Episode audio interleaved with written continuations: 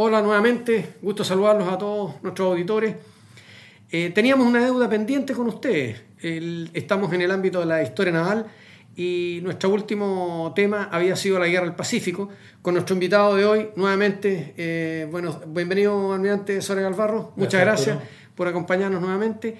Y cuando les digo que teníamos una deuda pendiente es porque en el podcast anterior habíamos abordado todo lo que era la, campaña marítima de la Guerra del Pacífico, pero ahora eh, nos, nos queda un, toda la parte de la campaña terrestre. Así es que, eh, sin divagar más, le pido, entremos en materia al tiro, almirante, lo que teníamos pendiente de la campaña terrestre Guerra del Pacífico. Gracias, Arturo. La verdad es que para ponerlo en, onda, acaba de ocurrir el combate naval de Angamo. Y con eso, automáticamente, lo que tenemos es el control del mar. Podemos tener libertad para nuestros buques con muy pocas expectativas de amenazas peruanas. Había, el control no es perfecto, pero, pero había dos buques nomás, nosotros teníamos una escuadra grande. La moral en Chile estaba altísima, pero altísima. O sea, el impacto de, del 21 de mayo se había visto reforzado con Angamo. En Perú, la verdad es que la moral iba cayendo y en Bolivia también, porque hasta el momento no habían tenido ninguna victoria. En, tierra habían tenido defensivas, pero no, no mucho, nada más. Y eh, el, el combate naval de Angamo fue el 8 de octubre. El 28 de octubre se inicia la campaña de Tarapacá, tres semanas después. Ya tenemos un ejército acantonado en Antofagasta que estaba en tres semanas listos para. Y se inician los preparativos, la idea era eh, aislar Tarapacá, o sea, lo que hoy es, bueno, la, provincia de Tarapacá, la región de Tarapacá, y estar bastante cerca de el Arica, que era muy importante, el sur de Perú. Pero no íbamos a actuar directamente sobre el sur de Perú todavía. Eh, formamos un convoy con ocho transportes un escampavía guatero, para los que no saben, porque escampavía es una palabra que está en los libros de historia prácticamente. En el fondo es un patrullero como un PSG, pero que usaban para llevar agua. El agua era un elemento indispensable. Y estaba protegido por ocho unidades de la escuadra. O sea, estaba protegido por una fuerza naval muy, muy grande. Acuérdense que nosotros habíamos perdido la, la Esmeralda, pero habíamos ganado el Huáscar, así que habíamos reemplazado un buque viejo por uno tremendamente bueno y teníamos que trasladar a 9.500 soldados, artillería, caballería, apoyo logístico, etc. Y aquí hubo un movimiento interesante. Se proyecta el, eh, la campaña de Tarapacá con un desembarco anfibio. ¿Dónde? En Pisagua, es decir, al norte de Iquique, muy cercano al, departamento de Arica de la época, ¿ah? al norte de Iquique. Eh, como todos los puertos, los que no conocen Pisagua, los puertos del norte tienen un sector plano muy, muy chico y después vienen unos tremendos cerros bastante desérticos. Pero era un puerto salitrero y tenía una gracia, tenía ferrocarril que subía toda esta quebrada hasta llegar al, llano de arriba, ¿ah? al llano de, de Dolores. La verdad es que se dice, se dice, que es la primer desembarco Ah, la operación anfibia. No, no es el primer desembarco anfibio del mundo. Hay que pensar que los, griegos, los romanos, y, la antigüedad siempre hubo desembarco de tropas, con oposición también. Pero este es el primer desembarco eh, anfibio con oposición del mundo moderno, es decir, el mundo que tenía ya máquinas, después de la revolución industrial. ¿ya? Pero otros todos, hubo muchos, pero este fue, eh, esa es la condición de primero, no es el primer desembarco anfibio. Pero tenía un problema estaba bien defendido, tenía baterías en la costa, tenía baterías a media altura y, en la, y arriba en, el, eh, ¿cómo se llama? En, el llano. Entonces, eh, el plan fue bien interesante, tenían los transportes por ahí y la escuadra se dedicó a bombardear las defensas de costa. Había unas defensas fijas en Pisagua, en la parte norte y, en la parte sur de la bahía, pero había unas que estaban móviles a nivel costa que eran baterías del ejército. Entonces, esas se podían mover. Así que todo este bombardeo previo fue necesario porque si no, no podían desembarcar. pero había baterías a media altura. Y las baterías a media altura eh, tenían un problema. Eh, los, los, buques no, podían, no tenían elevación los cañones. Entonces hubo que escorarlos. Hubo que escorarlos de manera tal que tener el ángulo de poder batir eh, los las baterías y las defensas arriba. Resumen, se desembarca, desembarcos en bote a remo. no hay nada motor. Por lo tanto, los periodos entre olas son muy complejos, porque viene la primera ola, eh, incluso ahí tan el entusiasmo que los remeros se desembarcan, hubo que obligarlo a que volvieran. ¿ah? Eso sufrió hartas bajas esa primera ola, pero logran ir avanzando y finalmente van a llegar a, a la cima.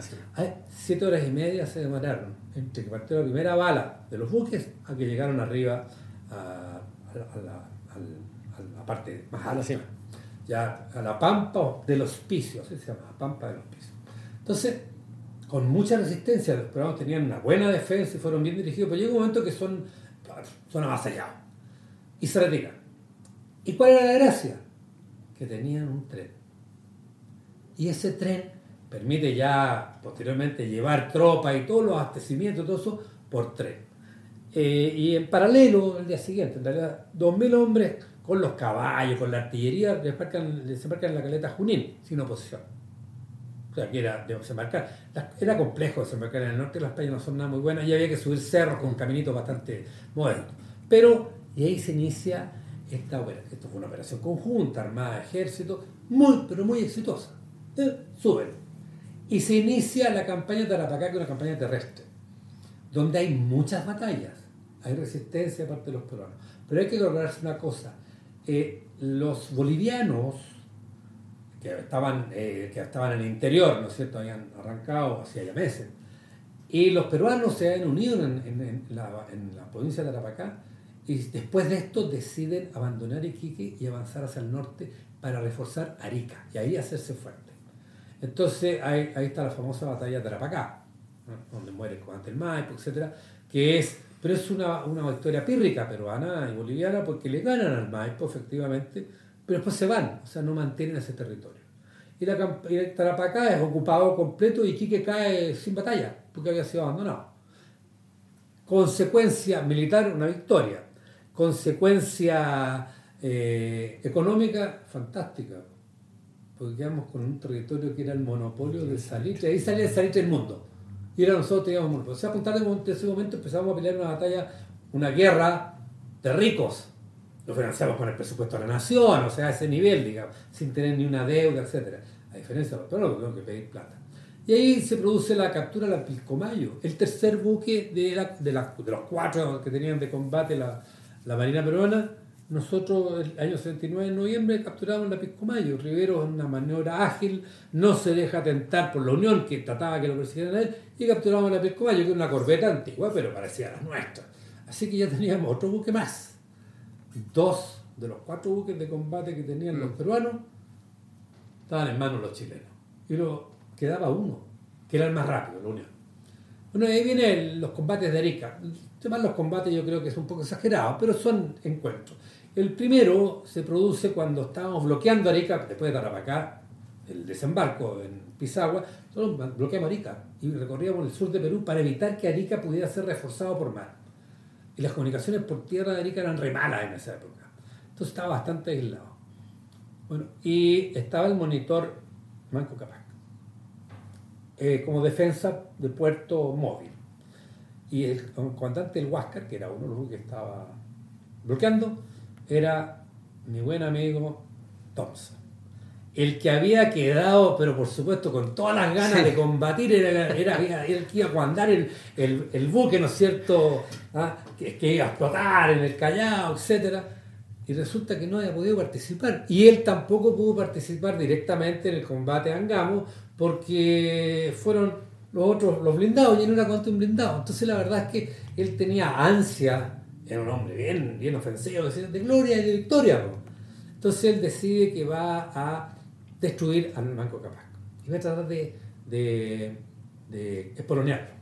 Se va a tirar con toda fuerza por Los cañones del Manco Capac eran poderosos, ¿eh? pero porque se movía poco. El problema es que estaba dentro del arco de fuego de las defensas del puerto, que estaban arriba, había cañones que estaban arriba del morro, así que tenían un alcance. Y cuando se va aproximando, cargando a toda fuerza, llega una bala en Toldilla. Y llega en Toldilla porque la torre de mando, acuérdense que fue destruida en el combate de Mandangamos cuando vuela el Huáscar, por lo tanto, él estaba así, descubierto. ¿ah? Y le llega una bala, lo destroza, que los restos quedaron un pedazo de sable, los dientes, no, no quedó mucho más. muere y por supuesto que fracasa en este intento, pero lo importante es que hizo una orden que no ingresar los arcos de fuego a la defensa. Ese fue el primer combate de, de Arica. Eh, y después viene el segundo. El segundo es incluso más torpe, en términos de que estaban los buques chilenos bloqueando Arica y se logra meter la Unión peruana, el único buque de guerra que les quedaba. Y hubo un intercambio artillero que duró toda la noche. Y cuando amaneció, la Unión no estaba.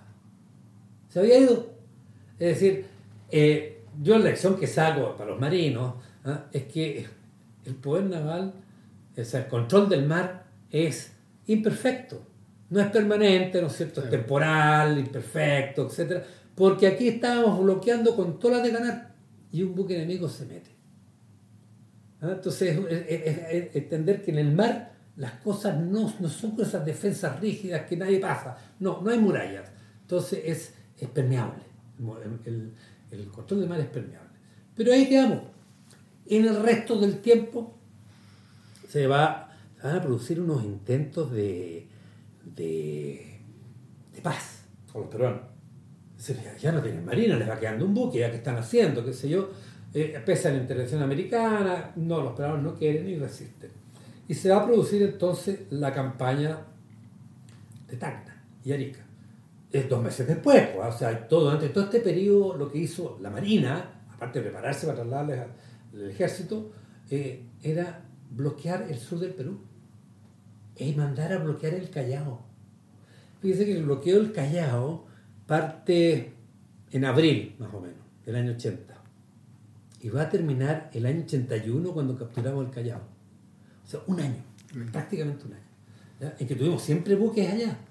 Y buques patrullando la zona sur, etc. Y ahí se van a producir en el Callao algunos combates de torpederas, ¿no es cierto? Vamos a hundir la, independencia de una torpedera, eh, etc. Va, a estar el caso del Buzo Sobena y todo está. Pero son encuentros menores. ¿ya?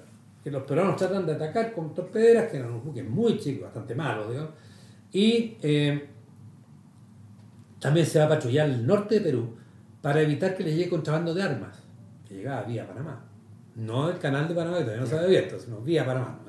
Bueno, y se va a producir el 7 de junio, entonces, eh, o sea, perdón, el desembarco en Hilo, que al norte de, de, Tacna, el avance del ejército por Tacna, donde se da la batalla del campo de la Alianza, última batalla en que participan los bolivianos. Los bolivianos se van de la guerra, ellos son los que metieron en la guerra al Perú, pero ellos se retiran y nunca más pelean. Y siguen solamente los peruanos. Y eh, se llega al 7 de junio, que es el asalto de todo el Moro Arica, de la ciudad de Arica. Ahí hay una serie, ahí se hunde el Banco Capac, otro de los buques peruanos. O sea, a los peruanos ya le quedan un buque. Un buque y, un, y uno de estos monitores de puerto. El Atahualpa, que estaba en el Callao, y la Unión. Y no había más buques peruanos torpederas, chiquititas, pero no había más. Así que esto fue el 7 de junio, el día de infantería, el asalto tomó la que en realidad es una hazaña militar, una hazaña militar bien interesante. Eh, hay que pensar de que se desembarca en hilo, se ataca esto caminando y después de Tagnarica y en Arica el asalto. La ciudad estaba minada, las minas siempre produjeron un, un impacto muy eh, negativo en los chilenos o sea, una, pérfida, traidora, pero no se veía el enemigo y explotaban. Algunas eran activadas por cables y otros eran, como la mina que conocemos ahora, uno las pisa de esto. Ahí viene la chupilca del diablo. Es, es parte de la leyenda. La verdad es que sí les daban aguardiente, no, no, no, no estaban con pólvora en un asco. ¿Y, ¿Y, el ex comandante de la independencia estaba en el, en el claro, muere, muere, ahí, muere ahí, ah. muere, muere ahí. Ah, está en proceso de, de juicio. Sí. ¿Ah? Eh, también hay un, la ciudad estaba minada y descubren, y hay cosas raras, van a descubrir que mm, los que tenían los panos en las minas y controlaban las minas se disfrazaron de cura, de sacerdote. Entonces se fueron a la Catedral de San Marcos, la misma Catedral de Arica. Y cuando llegaron las tropas chilenas no discriminaron mucho, sino que los, tomaron a todos presos y tuvieron que averiguar quién era el, que no era cura, digamos, y finalmente lograron tener los planos y así no se voló la ciudad. Pero en el morro sí explotaron eh, esto y eso produjo estos 55 minutos, esto, esta gloria de infantería. Se conquistó Arica con muchos muertos, se hundió el Manco Capac, pero seguíamos bloqueando las zonas del Perú. Y ahí vino otra cosa que donde muestra quizá el carácter chileno. Estaba la Coadonga, la Coadonga, esa, la de Conde, estaba en Chancay. Chancay es un pueblito que un poquito más al norte, pero de, de Lima. Estaba ahí, patrullando, bloqueando, qué sé yo, y va a recoger un bote, un bote que se veía como bien amontillado, como una lancha, y lo, llega al costado y lo izan, y era un bote explosivo. Y hundió la, a la Coadonga. Lo hundió. O sea, así de simple, casi un torpeo humano, no era humano, no había nadie, pero casi un torpeo. Fue una trampa, bueno, que hicieron los chilenos. Bombardearon Chorrillos, que ya estaba cerca de Lima, Ancón, que al norte de Lima un balneario, y Chancay. Sea, fue una represalia de frentón, así, contra blancos que no eran militares. Eh, pero, pero es, el sistema era así. Y ahí se define la tratar de vencer la voluntad de lucha de los peruanos mandando la expedición al norte del Perú, una expedición con el mente Lynch, que en esa época era comandante, y la ese comandante los transportes, al Lynch estaba retirado, él llegó al servicio, era bastante mayor que casi todos los marinos de servicio, y va a llegar, se incorpora y lo mandan comandante de los transportes, y por eso no participa en ninguna batalla naval importante, qué sé yo, pero todos los ejércitos fueron, todo el ejército fue transportado por la flota que mandaba el Lynch. Y al Lynch lo mandan con un buque al norte del Perú, con los Chacabuco, y un grupo militar. Mientras se preparaba el ejército expedicionario con el general Baquedano en Arica. Había que transportar una gran cantidad de soldados, ¿ah? estamos hablando de que eh, se iban a llevar 8.800 soldados primero a Arica y después 3.400 a Pisco y después en Curayaco 19.000 soldados. O sea, movimientos de tropas muy, muy grandes. Los 19.000 soldados se desembarcaron en cuatro días. Está registrado. Cuatro días, cuatro horas se desembarcó. Un desembarco administrativo. Pero 19.000 soldados. O sea, pensemos nosotros lo que son las fuerzas actuales. Y la incursión al norte de Perú de parte de Lynch es lo que fue, es una serie de puertos como Supe, Chimbote, Etén, Paita. Ya viene el dicho anda por Paita. ¿eh? Anda por Paita que anda perdido, es porque anda por allá arriba en el norte de Perú, Paita. Eh, de ahí viene el dicho, anda perdido, anda por Paita. y él desembarcaba tropas y obligaba a los grandes fundos azucareros, los dueños, que pagaran un, un pago de guerra.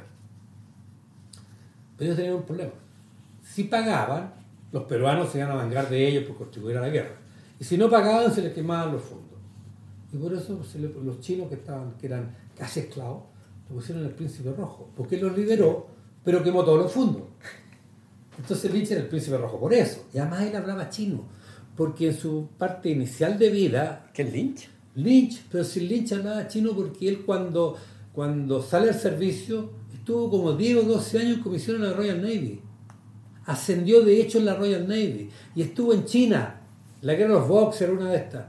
Y él aprendió chino. Algunas palabras, qué sé yo. Y eso le caía muy bien a los chinos. Entonces, es un personaje que yo recomiendo estudiar porque es fantástico. Bueno, por eso hay un book que se llama Lynch, es un, marino con toda la ley. Bueno, y él dejó la pelota porque la otra fuente, lo que no era salitre, la fuente de ingresos del Perú, era el azúcar. Y quemó los fondos azucareros. Y toda la zona agrícola, la parte norte del Perú, quedó sin producción.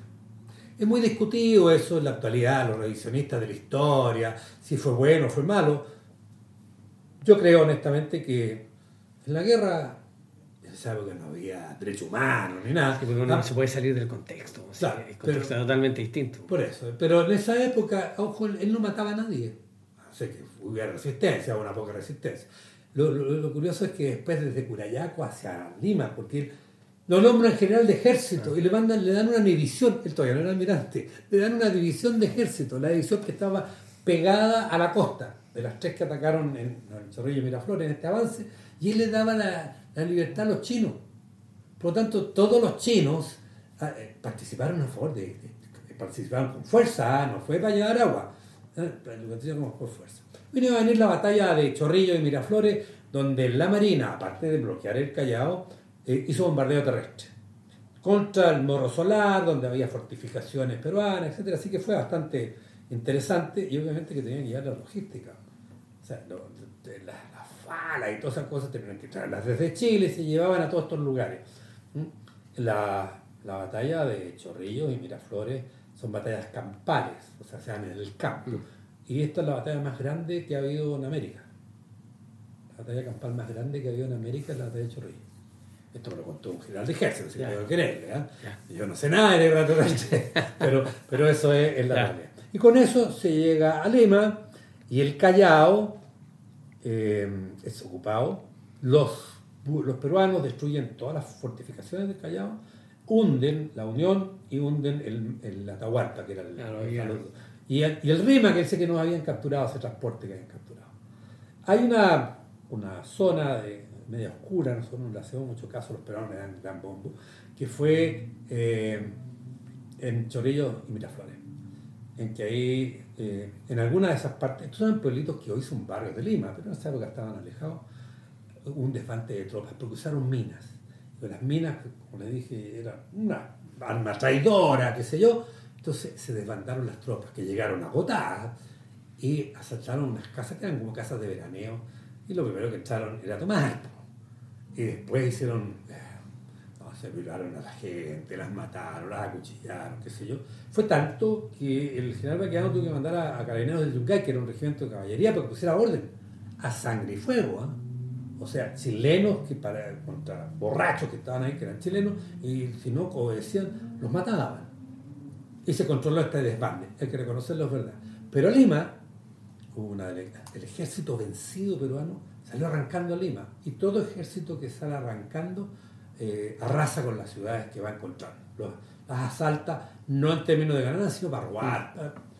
y la verdad es que estaba tan descontrolada la situación que los una delegación de extranjeros peruanos, o sea, de extranjeros que estaban en Lima, perdón, delegaciones de embajada, qué sé yo, le pidieron al general Baqueano que ocupara luego Lima porque estaba quedando una pelota grande. Y el ejército chileno va a entrar a Lima desfilando por el Girón de Unión. Hay fotos que lo demuestran, no estoy yo inventando. Y, y lo curioso de esto es que la mayoría de las banderas que están en esta foto no son peruanas, son extranjeras. Porque para que no los saquearan este ejército que iba desbandado delante peruano, entonces eh, lo ponían la bandera del Para país ser la neutrales, patria, para ser neutrales. Bueno, entran y ocupan Lima, ya a poco andar, el general Baqueano vuelve a Chile y nombran al almirante Lynch, ya lo ascienden al almirante, qué sé yo, como el último rey del Perú. O sea, no lo nombran así, pero lo reconocen como el último rey. Y él puso orden en el Perú. Pero la guerra no terminaba. En la parte naval estaba terminada. Pero la guerra no va a terminar mientras los peruanos sigan luchando. El general Cáceres se va Sí. a la cordillera, sigue la campaña de la sierra y no había con quién conversar porque todos los presidentes que había no representaban a nadie o los derrocaban porque hablaban con los chilenos. Entonces no había una autoridad con quien firmar la paz. Y por eso nos demoramos hasta el año 84. Pero lo que es naval, aquí se acaba la participación. Eh, y es una gran victoria, por supuesto, un esfuerzo gigante, y lo logramos hacer razonablemente bien. Y los peruanos fueron buenos enemigos, ¿no? para que tengan respeto por eso. Los bolivianos, no, no, no sé la parte naval, pues no hubo, pero, pero se fueron. Bien, pues con esto damos término a la, a, la, a la deuda que teníamos pendiente de cerrar con la campaña terrestre y la participación evidentemente de la, de, de la Armada en contribución a esa campaña. Así que muchas gracias, almirante, nuevamente. Y bueno, un gusto eh, haber conversado con ustedes de nuevo y nos estamos viendo en la próxima. Que estén súper bien. ¿eh? Hasta luego.